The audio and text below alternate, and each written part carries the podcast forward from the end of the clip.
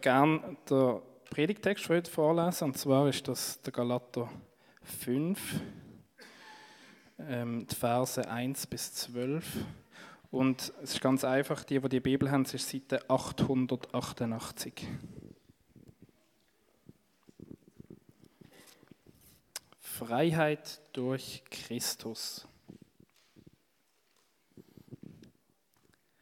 Zur Freiheit hat Christus uns befreit.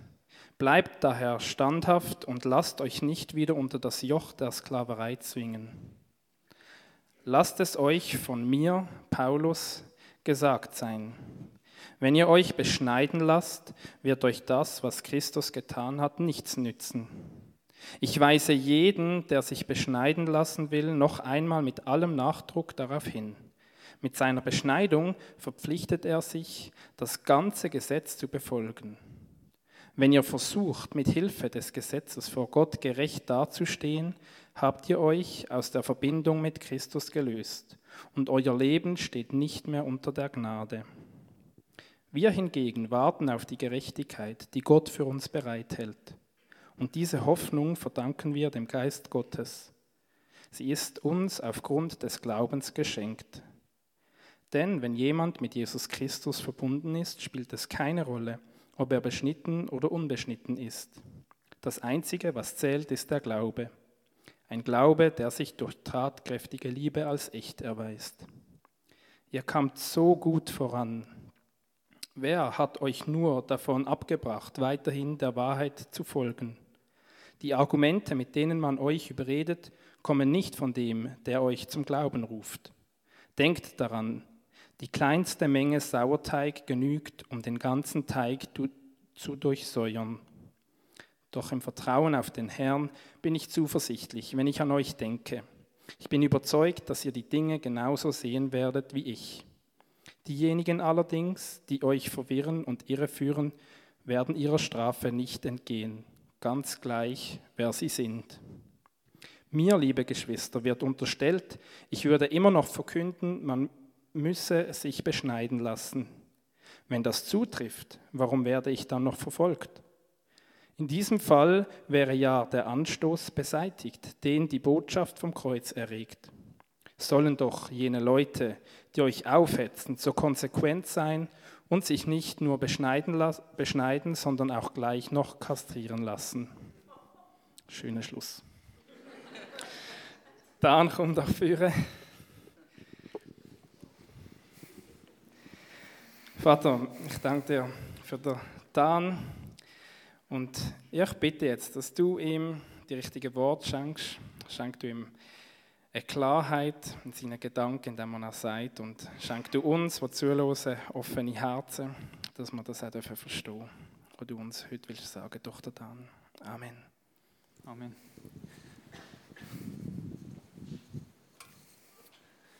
Yay. Der Rolli jetzt schon angesprochen, guter Schluss. Ähm, Kastration. Wie auch immer. Wir sind ja jetzt in dieser Serie schon ziemlich fortgeschritten. Und vielleicht mag sich der eine oder andere noch erinnern, wo wir den zweiten Teil dieser Serie beworben haben, ist immer ein Satz gefallen. Es wird jetzt immer nur noch besser. Besser, wie es schon war. Und wer die letzten beiden Predigten gehört hat, der weiß, der Satz, der ist absolut ungelogen, weil das ist wirklich besser geworden. Vielleicht könnte man jetzt denken, die ersten sechs Predigten, die hätten wir uns sparen können. Aber so ist es eben auch nicht, weil obwohl es jetzt nur noch besser wird, ist alles, was war, nicht einfach unwichtig und für die Katz, sondern es ist eben gleich wichtig, weil in diesem Galaterbrief gilt beides. Das Beste kommt zum Schluss, und alles hängt irgendwie miteinander zusammen. Es gibt einen roten Faden, eine Botschaft, die sich durch den Brief durchzieht. Und wenn man nicht verstanden hat, was am Anfang ist, ist es schwierig zu verstehen, was am Ende kommt. Und dass das stimmt, dass im Galaterbrief alles zusammenhängt und das Beste zum Schluss kommt, das sehen wir auch an unserem Text. Ich weiß nicht, die systematisch Denkenden unter uns, die haben vielleicht schon gemerkt, wo der Luki den Text vorgelesen hat, der Text hat zwei Teile. Erster Teil, Vers 1 bis 6 und zweiter Teil, Vers 7 bis 12. Und die beiden Teile die stehen gewissermaßen für jeweils einen Aspekt von dem Galaterbrief. Vers 7 bis 12, der zweite Teil, das steht für das Motto, alles hängt miteinander zusammen. Dort sieht man, wie der Paulus sich ganz bewusst auf Sachen beruft, die vorher sind. Und Vers 1 bis 6, der erste Teil, da ist der andere Moment präsent. Das Beste kommt zum Schluss. Und das Beste, das werden wir noch sehen, hat irgendetwas mit Ballon, einem Föhn und einem Staubsauger zu tun. Aber weil eben das Beste zum Schluss kommt, fangen wir nicht bei Teil 1 an, sondern eben bei Teil 2. Und aus Zeitgründen gehen wir hier nicht ultra mega in die Tiefe, sondern picken uns ein paar Sachen raus. Zum ersten Vers 7. Der Paulus sagt dort, der Galater, ihr kamt so gut voran.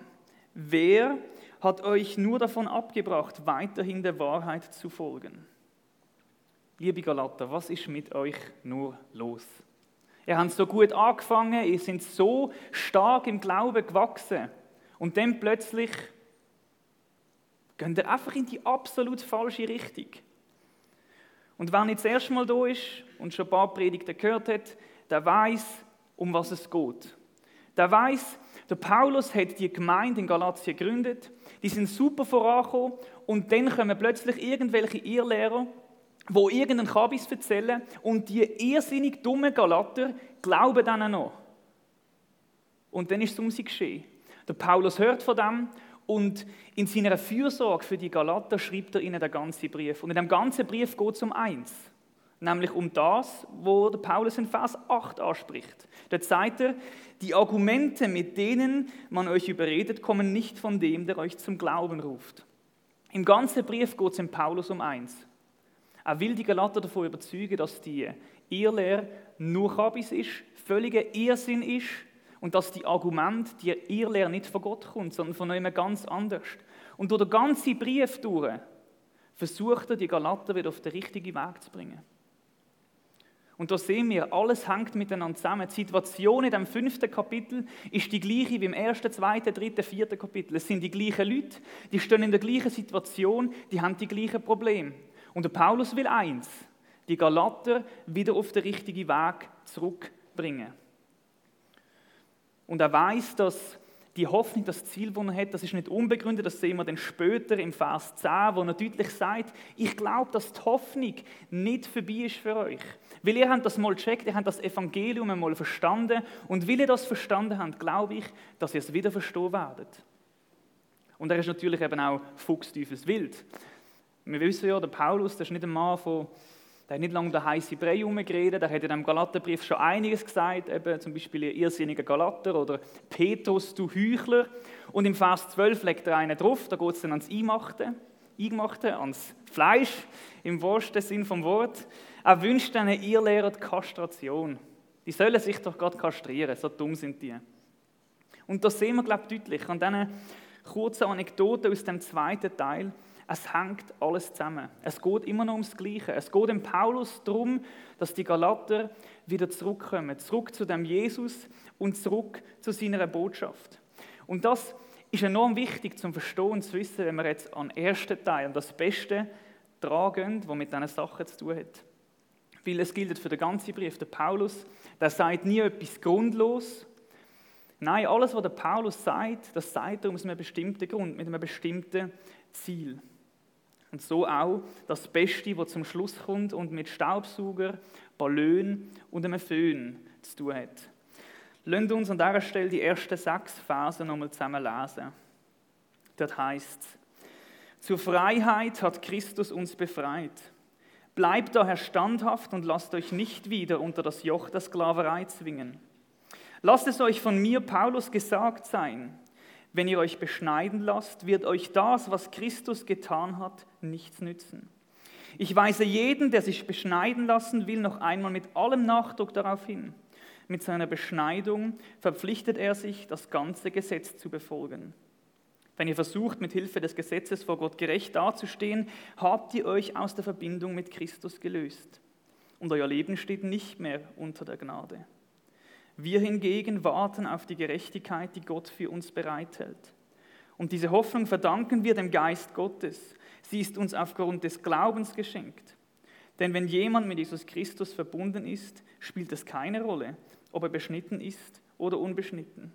Das Einzige, was zählt, ist der Glaube, ein Glaube, der sich durch tatkräftige Liebe als echt erweist. Vielleicht fragst du dir jetzt, ja gut, schön und gut, was der Paulus da sagt, aber wo um alles in der Welt ist der verflixte Staubsauger, die Ballon und der sagenumwobene Föhn? In diesem Text kommt das nicht vor. Der Text der ist keine Bedienungsanleitung für ein Make-up-Studio. Ähm, es ist keine Bedienungsanleitung für einen Staubsauger oder wie man jetzt die FWG putzen kann. Und es ist auch keine Bedienungsanleitung, wie man schöne Ballontierchen für einen Kindergeburtstag macht. Nein, in diesem Text geht es um völlig etwas anderes. Der Paulus predigt hier das Evangelium und nichts anderes. Das ist natürlich richtig, es geht ums Evangelium, aber die Sachen kommen vor. Wir werden das sehen. Seid gespannt. In diesem Text geht es ums Evangelium und wer nicht das erste Mal da ist, der weiß, das ist auch nichts Spezielles für den Galaterbrief, denn es geht von vorne bis hinten um, um die Nachricht. Darum heißt die Serie auch die Nachricht, oder? Wir haben uns etwas überlegt. Und wenn man weiß, es geht immer ums Evangelium, dann könnte man sich ja fragen, früher oder später, so nach der dritten Predigt, ist das Thema doch jetzt ausgelutscht. Aber es ist eben nicht so, weil der Paulus ist ein gescheiter Kopf und der bringt es fertig, in allen sechs Kapiteln und in unseren zwölf Predigten, oder elf sind es, glaube ich, am Schluss, in einer elf Predigten immer etwas Neues zu bringen. Immer wieder bringt er einen neuen Fokus, einen neuen Aspekt, eine neue Betonung von dem Evangelium. Erinnern wir uns an die letzten beiden Predigten. Vor einem Monat hat Simon darüber geredet, dass wir durch das Evangelium von Jesus zu Kindern von Gott werden. Dass wir jetzt Kinder sind an dem Tisch von dem Vater und mit ihm Gemeinschaft haben, ihn können ansprechen als Vater. Vor zwei Wochen hat Dave darüber geredet, dass wir durch das Evangelium jetzt nicht einfach nur von Gott wissen, sondern ihn wirklich kennen können, wirklich eine Beziehung mit ihm können haben. Das sind alles Aspekte von dem Evangelium, das sind alles Sachen, die das Evangelium für uns und an uns macht. Und so einen weiteren Aspekt bringt der Paulus auch jetzt. Und der Aspekt, da sind wir im ersten Vers. Dort sagt der Paulus, zur Freiheit hat Christus uns befreit. Das ist der Aspekt, den der Paulus hier rausnimmt. Und um herauszufinden, wo der Föhn kommt und wo der Staubsauger kommt, müssen wir verstehen, was ist das für eine Freiheit, die der Paulus meint. Und für das müssen wir ein bisschen ausholen. Ganz an den Anfang zurückgehen, den Anfang der Bibel. Dort lesen wir in den ersten paar Kapiteln, wie Gott die Welt und uns Menschen schafft. Und Gott macht nichts grundlos, nein, er überlegt sich immer etwas bei dem, was er macht. Und so hat er das eben Mensch gemacht. Er hat den Mensch mit einem bestimmten Gedanken, mit einer bestimmten Absicht geschaffen. Und die Absicht, die nennt die Bibel, der Mensch ist zum Ebenbild von Gott geschaffen. Im 1. Mose 1, 26 und 27 lesen wir das. Der Mensch ist zum Ebenbild Gottes geschaffen. Und das heißt, auf gut Deutsch gesagt, nichts anderes, als der Mensch es Gegenüber von Gott soll sein. Mit ihm soll Gemeinschaft haben. Der Mensch ist auf Gott angewiesen. Er soll auf ihn ausgerichtet sein. Nur dann, wenn der Mensch auf den Gott ausgerichtet ist und er so mit ihm lebt, nur dann kommt der Mensch seiner Bestimmung nach. Aber aus der Geschichte der Bibel wissen wir, es ist nicht lang gegangen. Und dann ist der Idealzustand, wie Gott sich das denkt hat, vorbei gewesen. Adam und Eva im dritten Kapitel haben es genug gehabt, haben gesagt, ja, wir wollen nicht mehr länger so leben, wie Gott sich das denkt hat. Die Beziehung, die brauchen wir nicht. Wir wollen selber sagen, wie wir unser Leben leben wollen. Wir wollen selber König und Herr sein. Und dann plötzlich ist die Beziehung weg gewesen. Sind sie verstoßen worden von Gott? Weil das ist nicht einfach nur eine Entscheidung gewesen. Nein, die Entscheidung, die ist Rebellion gegen Gott gewesen, Auflehnung. Die Bibel nennt das auch Sünd. Sie haben ihr Ziel im Leben verfehlt. Und von diesem Zeitpunkt an ist alles verloren gewesen. Weil die Bibel ist klar, es gibt nur schwarz oder weiß. Es gibt nichts dazwischen. Es gibt entweder Gott oder das Gegenteil von Gott. Entweder Licht oder Finsternis, Gott oder der Teufel. In dem Moment, wo Adam und Eva sich gegen Gott entschieden haben, haben sie sich für die Herrschaft vom Teufel entschieden. Ob sie das gewusst haben oder nicht, ist völlig egal. Es ist einfach so. Und von dem Zeitpunkt an ist der Mensch trennt von Gott. Ein riesiger Graben zwischen diesen beiden, die eigentlich zusammengehören. Und Gott wäre jetzt natürlich nicht Gott, wenn er die Menschen in dieser Gefangenschaft zurückgelassen hat. Nein, Gott hat sich vieles überlegt. Er ist mit einem Menschen einen Weg gegangen. Er hat einen Weg gesucht, wie Gemeinschaft mit dem Mensch im Angesicht von dieser Sünde, von dieser Auflehnung möglich ist. Und der Weg, der fängt an im Alten Testament mit dem Volk Israel. Er erwählt sich das Volk und dann gibt er dem Volk Gesetz. Und die Gesetze, die sollen einen Rahmen abstecken, in dem Gemeinschaft mit Gott im Angesicht von der Sünde möglich ist. Wenn du so und so lebst, dann kannst du mit Gott Gemeinschaft haben. Aber das Gesetz das hat eigentlich nur eins gezeigt. Der Mensch kann selbst das nicht. Er kann diesen Regeln nicht entsprechen. Der Maßstab ist viel zu hoch. Weil der Gott ist so heilig und gerecht, dass die Regeln so hoch sein müssen, dass der kleine, sündige, unwürdige Mensch dem nicht entsprechen kann. Und Gott war nicht Gott, wenn er bei dem stehen geblieben war. Nein, wir wissen, Gott ist sein Weg mit uns Menschen weitergegangen. Und er hat sich nicht zufrieden gegeben mit dieser Situation. Und darum hat er Jesus geschickt, darum ist sein Sohn auf die Erde gekommen, ist Mensch geworden, hat ein gerechtes Leben gelebt auf dieser Erde. Und dann ist er am Kreuz von Golgatha für unsere Sünden gestorben. Und dann ist er nach drei Tagen wieder auferstanden und jetzt macht er uns Menschen wieder eins zugänglich. Die Beziehung mit dem Gott, die Gemeinschaft mit dem Gott, das Kind sein mit dem Gott zusammen als Vater. Und das ist die Freiheit, wo Jesus uns bringt. Die Freiheit von dem Zustand, wo man gefangen ist unter der Herrschaft vom Satan, wo man gefangen ist unter dem Gesetz. Regeln müssen entsprechen, die man nicht einhalten kann. Jesus macht uns frei genau von dem. Das ist die Freiheit, wo der Paulus meint. Und die Frage, die sich im Kontext von dem Brief stellt, ist die: Wieso betont der Paulus jetzt die Freiheit? Wieso ist ihm der Aspekt so wichtig, dass er da bringt? Und die Antwort auf diese Frage, die finden wir, wenn wir weiterlesen im Vers 1. Dort sagt er nämlich nicht nur, zur Freiheit hat Christus uns befreit. Nein, er geht weiter und sagt, bleibt daher standhaft und lasst euch nicht wieder unter das Joch der Sklaverei zwingen.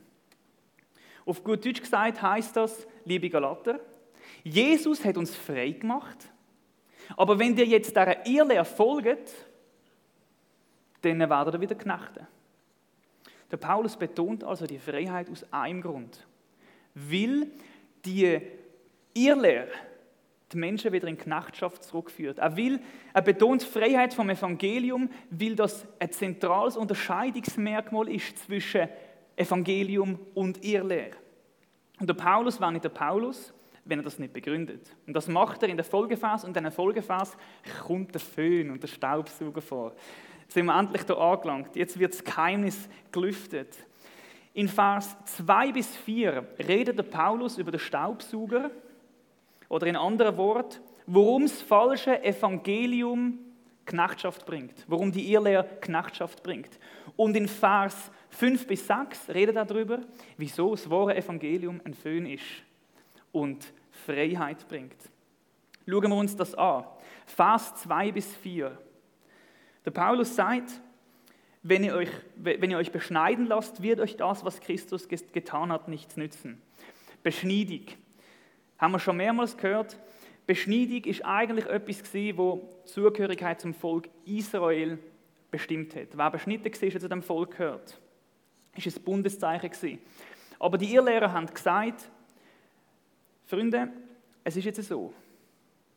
Jesus ist zwar gekommen, aber wir müssen das Gesetz einhalten. Und wenn wir das Gesetz einhalten und dann noch glauben, dann ist gut. Und das ist natürlich fertige Stunde, weil Jesus ja gesagt hat, glaube an mich und du wirst gerettet. Sie halten von dem Gesetz und von dem Gebot macht eigentlich gar nichts.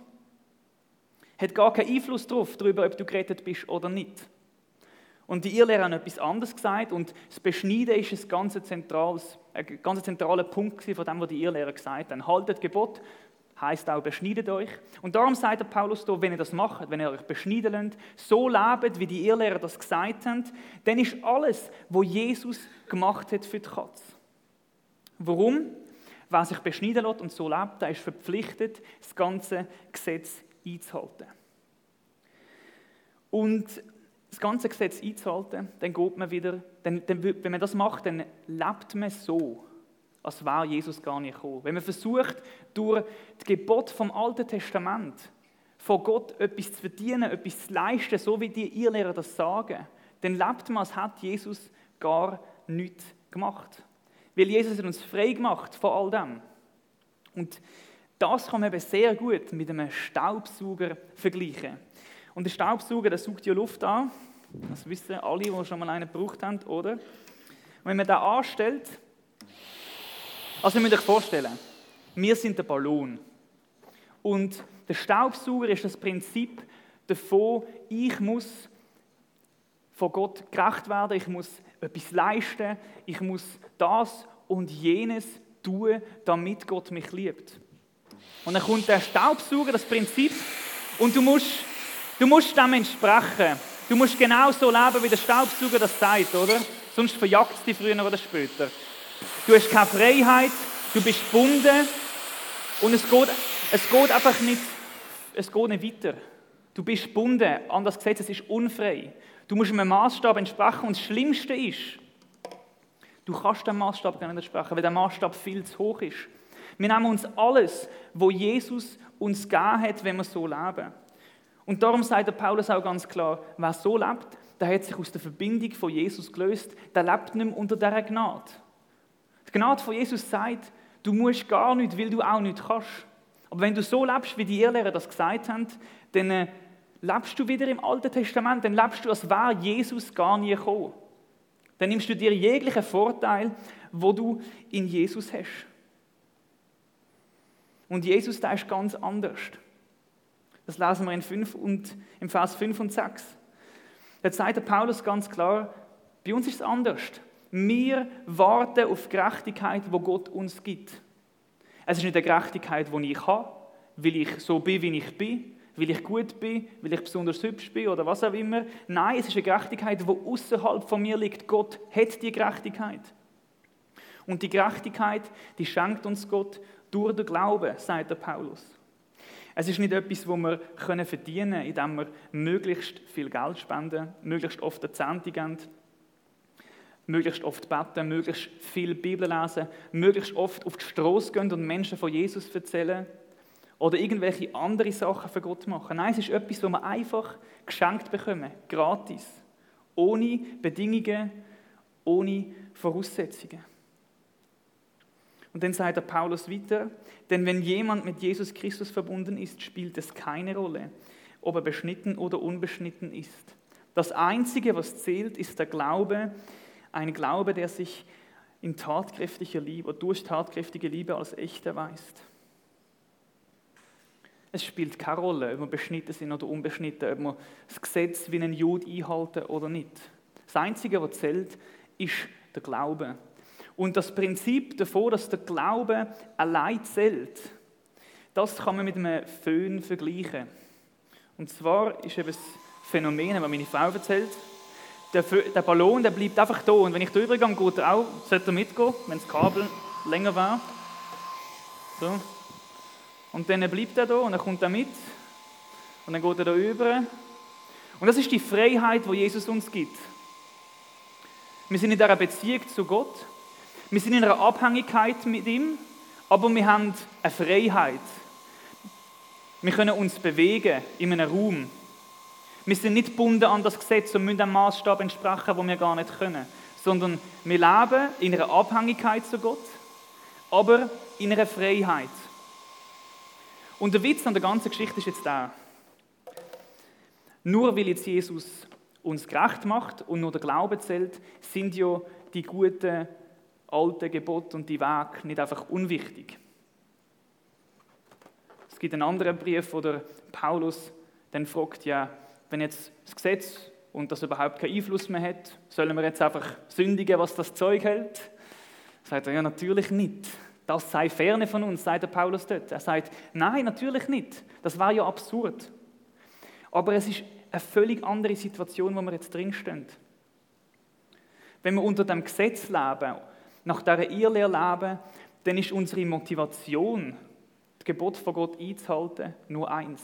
Ich will das Leben bekommen, ich will Gemeinschaft mit Gott haben, ich will Liebe von Gott, ich will Gottes Annahme, ich will eine Beziehung mit ihm. Ich will, ich will etwas bringen, dass er mir etwas gibt. Und das Evangelium ist total anders. Du kannst nicht mehr länger wollen, etwas bringen, damit du etwas bekommst, weil du hast schon alles bekommen. Du hast Gemeinschaft mit Gott, du hast die Liebe von Gott, du bist gerecht, du bist heilig, gesprochen, alles. Jesus gibt dir einfach alles, ohne Bedingungen. Das heißt, die Motivation, um der Gebot von Gott zu entsprechen, so zu leben, wie er es will, kann nicht länger sein, ich möchte leben, weil du lebst. Die Motivation muss also eine andere sein. Und die Motivation, die spricht der Paulus in unserem Brief an. Er sagt, das Einzige, was zählt, ist der Glaube. Und der Glaube, das spezifizieren, er sagt, es ist ein Glaube, der sich durch tatkräftige Liebe als echt erweist. Und da haben wir das Prinzip von der Liebe. Nicht weil ich muss, nicht weil Gott mich zwingt, nicht weil ich so leben muss, damit ich lebe, versuche ich so zu leben, wie Gott sagt, sondern weil ich Gott liebe. Weil er mich zuerst geliebt hat, versuche ich so zu leben, wie er sagt. Die Liebe ist die Motivation und nichts anderes. Und das ist ein völlig anderes Prinzip. Und die Liebe ist nicht einfach etwas, wo wir selber produzieren müssen, sondern die Liebe ist irgendwo auch etwas, was Gott uns gibt. Und das ist irgendwie auch wieder ein gutes Bild mit dem Föhn, weil die Luft, also der, Ballon, der bleibt ja in dieser Abhängigkeit vom, vom Föhn, durch die Luft. Ähm, und in der Bibel heißt es im Römerbrief, Kapitel 5, dass die Liebe von Gott durch den Heiligen Geist in unsere Herzen ausgossen wird. Und für mich ist der Strahl von der Luft irgendwo auch wie die Liebe. Weil der Ballon bleibt durch die Luft, wo der Föhn gibt, in dieser Abhängigkeit. Gott hat uns seine Gebote gegeben, Sachen, wo Grenzen aufstellen. Und durch die Liebe, die Gott uns gibt, durch seinen Geist in unser Herz, die Liebe für ihn, ähm, die gibt uns die Möglichkeit oder die Motivation oder auch eine Kraft, so zu leben, wie er es will. Und das ist natürlich nicht einfach etwas, das dann einfach auf 0, nichts geht oder auch in, nicht in Perfektion realisierbar ist auf dieser Erde. Aber es ist etwas, was erstrebenswert ist. Und das sagt auch der Paulus. Fangen wir an, ein gerechtes Leben zu leben aus dieser Liebe und nicht, weil wir mühen. Weil dort, wo wir das Gefühl haben, wir mühen, dort wird unsere Beziehung zu Gott wie die Beziehung zwischen Staubsauger und Föhn. Es ist ein Knorz. Der Staubsauger fordert, der sucht an, der will etwas von dir. Aber wir müssen gar nicht das Gefühl haben, dass Gott etwas von uns will. Weil er hat uns alles gegeben. Bedingungslos. Darum dürfen wir mit Gott unterwegs sein wie mit einem Föhn und einem Ballon und nicht mit einem Staubsauger. Und das ist das, was der Paulus den Galater versucht nachzubringen. Er sagt ihnen, loset Freunde, Staubsauger. Das ist absurd. Wieso können ihr so eine Stunde nachfolgen? Das macht doch nur Druck, das ist nur ein Knorz, das ist so, so wie das Leben mit Gott nur anstrengend, wenn man die ganze Zeit das Gefühl hat, man muss, man muss, man muss. Und dann selber merkt, man kann gar nicht alles, was Gott will. Aber so in der Beziehung zu dem Gott, wo uns seine Liebe gibt und die Liebe uns befähigt, ihm ähnlicher zu werden, das ist so etwas anderes, so etwas, wo was so viel einfacher ist, weil wir nicht aus uns selber leben müssen. Und das ist etwas, wo natürlich auch nicht einfach ist, weil wir Menschen wollen immer irgendwie aus uns selber leben. Und das ist, also ich, ich check es immer noch nicht selber. Es ist mega absurd. Aber dort, wo ich anfange zu versuchen, nicht aus mir selber Sachen zu machen, sondern versuche in dieser Liebe gewurzelt zu sein, in dieser Beziehung zu Gott, dort fange ich an zu merken, wie, wie, wie Sachen funktionieren, wo Gott will, nicht, weil ich es kann, sondern weil er es in mir macht. Und das ist das, was der Paulus sich für die Galater gewünscht hat. Und darum ruft er sie auch dazu auf, kehrt um. Kommt zurück zu dieser Freiheit und lasst euch nicht wieder in ein Zeitalter ohne Jesus zurückversetzen. Und der Ruf von Paulus, der geht nicht nur an die Galater, nein, der geht auch an uns. Weil ist es nicht so, dass auch wir oft das Gefühl haben, wir mühen wir müssen Gott etwas bringen. Wir müssen Gott das Gebot einhalten, dass er uns liebt. Wir müssen so und so leben, damit Gott mit uns Gemeinschaft haben will. Wir müssen so leben, damit er jetzt unsere Gebet erhört oder uns überhaupt nur zulässt. Ich bin tief davon überzeugt, dass die Irrlehre, wo die Galater daran nachgefolgt sind, dass die auch in unserem Leben immer wieder da ist. Weil es entspricht unserer Gesellschaft. Unsere Gesellschaft sagt, ähm, was du machst, das bist, oder? Aber die Bibel sagt etwas anderes. Was du bist, bestimmt, was du machst und nicht umgekehrt. Und Gott macht dich zu etwas. Und das bist du und dann kannst du aus dem etwas machen. Es ist völlig anders. Die Welt sagt, du machst und dann bist. Und Gott sagt, ich sag, du bist und dann kannst du machen. Und es ist so absurd, so ein anderes Denken, aber nur mit dem Denken ist es Leben mit Gott kein Knurz, kein Krampf, kein anstrengendes, unmögliches Unterfangen. Und darum kommt auch der Ruf von uns. Wo stehen wir, wo, haben, wo folgen wir in unserem Leben in gewissen Bereichen so einer Irrlehre nach? Wo versuche ich selber gerecht zu werden? Wo bin ich selbstgerecht auch? Ah, jetzt habe ich so toll betet heute. Es läuft mit Gott. Oder, oder auch andersrum, wo ich merke, dass ich einen Scheiß gebaut habe. Wo ich schlecht über andere geredet habe. Wie denke ich denn über mich? Denke ich, oh, ups, heute, nächste Predigt kommt nicht gut oder so. Oder heute so beim Lobpreis muss ich gar nicht meinen, dass Gott durch mich wirkt und meine Musik. Aber das ist so ein falsches Denken. Weil Jesus hat uns frei gemacht zu dieser Beziehung von Föhn und Ballon. Und darum sind wir in unserem Leben immer und immer wieder aufgerufen, uns zu hinterfragen. Leben wir wirklich, als hat Jesus uns frei gemacht? Weil er hat uns frei gemacht. Oder leben wir, als wäre Gott der Staubsauger, der von uns fordert?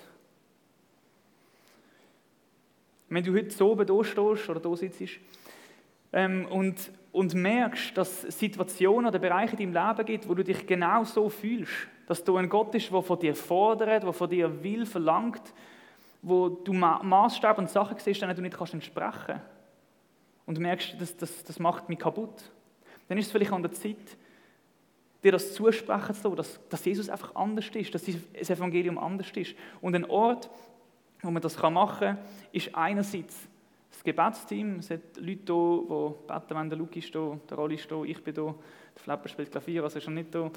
Aber es hat auch hübsche Damen hier, die beten wollen. Ähm, meine Frau macht das sicher, Olivia macht das auch, wie auch immer. Ähm, und ein anderer Ort ist auch das Obigmal. Kannst schon mal, schon mal spielen. Ja? So. Ah ja, stimmt. Ja. Ah, dann nicht. Nein, ist gut. ja, nein, darfst. Also, ihr könnt alle raufgehen. Ähm, und ein anderer Ort, wo wo wir uns dem können gewiss machen können, dass wir nichts zu bringen haben und nichts bringen müssen, ist das Obigmal. Da kommst du, du bringst nicht dein eigenes Brot mit, hey Jesus, ich habe jetzt auch noch mein Lieb und so. Nein, du gehst dorthin und, und da ist das Brot und da ist das Blut, oder der Wein, der Lieb und das Blut von Jesus. Einfach, das ist da. Das hat Jesus gegeben für dich. Du kannst nichts bringen. Es bringt nichts, wenn du dein eigenes Brot mitbringst, es ist schon da. Und das ist ein Ort, wo, wo Jesus gesagt hat, wenn, wenn wir das feiern, dann machen wir uns genau dem bewusst, dass wir nichts zu bringen haben, dass das Evangelium frei macht und uns in die Beziehung von Föhn und Ballon bringt. Und uns frei gemacht hat von so einem Staubsauger-Ballon-Geschmäus, wo, wo nur fordert und Druck macht. Und in der Nacht, wo Jesus verroten worden ist, hat er das Brot genommen und dem Vater darüber gedankt und hat gesagt, das ist mein Lieb, mein Lieb, wo hingegeben wird für euch, wo gebrochen wird, damit ihr das Leben bekommt. Und nach dem Brot hat er den Kelch genommen und hat dem Vater darüber gedankt und hat gesagt, das ist der Kelch vom neuen Bund. Das ist mein Blut, das vergossen wird zur Vergebung von euren Sünden. Kommt zu dem Tisch und so oft ihr das feiert und daran denken, dann verkündigt ihr, dann verkündigt ihr den Tod, wo Jesus und das, das Weg, wo Jesus gemacht hat, dann verkündigen wir die Freiheit, wo Jesus, zu der Jesus uns befreit hat. Ich möchte noch beten. Jesus, wir danken dir, dass du uns die Freiheit gebracht hast. Wir danken dir, dass du uns in eine Position gehoben hast, wo wir, wir, die nichts können, auch nichts bringen müssen. Wir danken dir, dass du unsere Schuld genommen hast und dafür gezahlt hast, ein für alle Mal und für alle Zeiten. Jesus, und du siehst unser Leben, du weißt, wo wir immer wieder denken, dass wir etwas bringen oder können bringen. Dort, wo unser Leben mit dir zu einem Knorz wird, zum Maßstab, den wir entsprechen müssen.